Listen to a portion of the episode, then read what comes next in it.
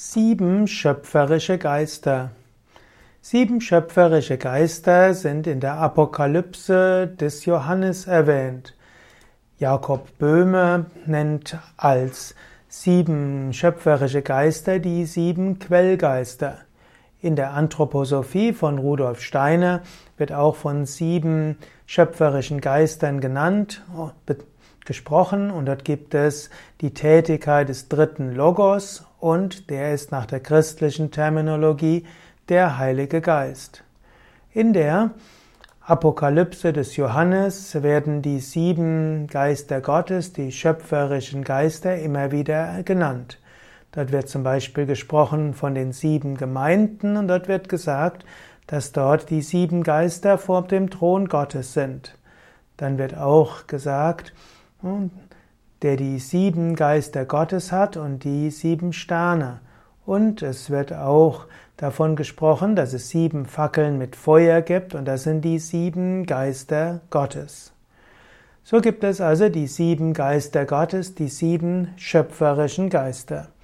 Manchmal kann man auch die sieben schöpferischen Geister in Verbindung bringen mit den sieben Planeten, wie sie in der klassischen westlichen Astrologie wie auch in der klassischen indischen Astrologie Jyotisha gibt. In der indischen Astrologie spricht man von den Navagrahas, den neun Planetengöttern oder Himmelskörpergöttern. Man spricht aber auch von den sieben plus zwei. Und die sieben schöpferische Geister in Analogie der Planetengötter wären erst einmal der werden erst einmal die Venus und die Venus auf Sanskrit Shukra ist die schöpferische Kraft der Schönheit und der Liebe. Dann gibt es den Mars und der Mars ist die schöpferische Kraft des Durchsetzen, des Enthusiasmus und der Begeisterung. Es gibt Buddha, B-U-D-H-A, das ist der Merkur, das ist die schöpferische Kraft, der schöpferische Geist der Kommunikation und der Verbindung mit anderen. Dann gibt es die Sonne, Surya. Surya ist der schöpferische Geist des Strahlens, des Leuchtens und auch der Verantwortung. Es gibt Chandra.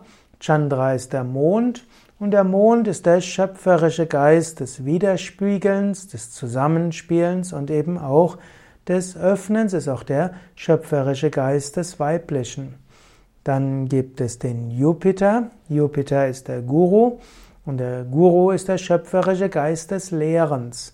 Wenn man lehrt, lernt man eine Menge. Nicht umsonst sind viele Künstler auch selbst Lehrer und über das Lehren lernen sie eine Menge. Schließlich gibt es als siebtens den oft unterschätzten schöpferischen Geist des Saturns. Saturn steht hier, also Shani, steht hier für die schöpferische Kraft der Disziplin. Viele Menschen haben kreative Fähigkeiten, aber nur wer dann die Disziplin aufbringt, lange zu üben, lange zu praktizieren, auch durch Durststrecken durchzustehen, wer, wem es dabei auch gelingt, auch bei Niederlagen weiterzumachen, nur der wird zu einem großen Künstler.